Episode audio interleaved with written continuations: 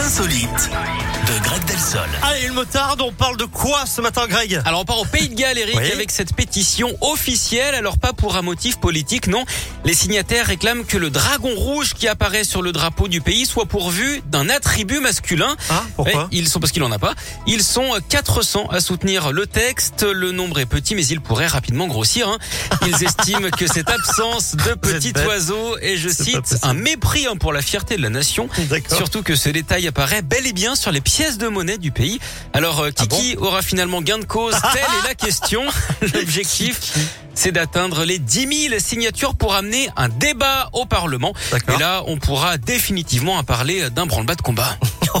Merci beaucoup. C'est- classe. Hein. Merci, euh, Greg. Euh, bon courage, belle journée. à Merci, plus bon tard. courage à vous aussi pour digérer tout ça. Les insolites.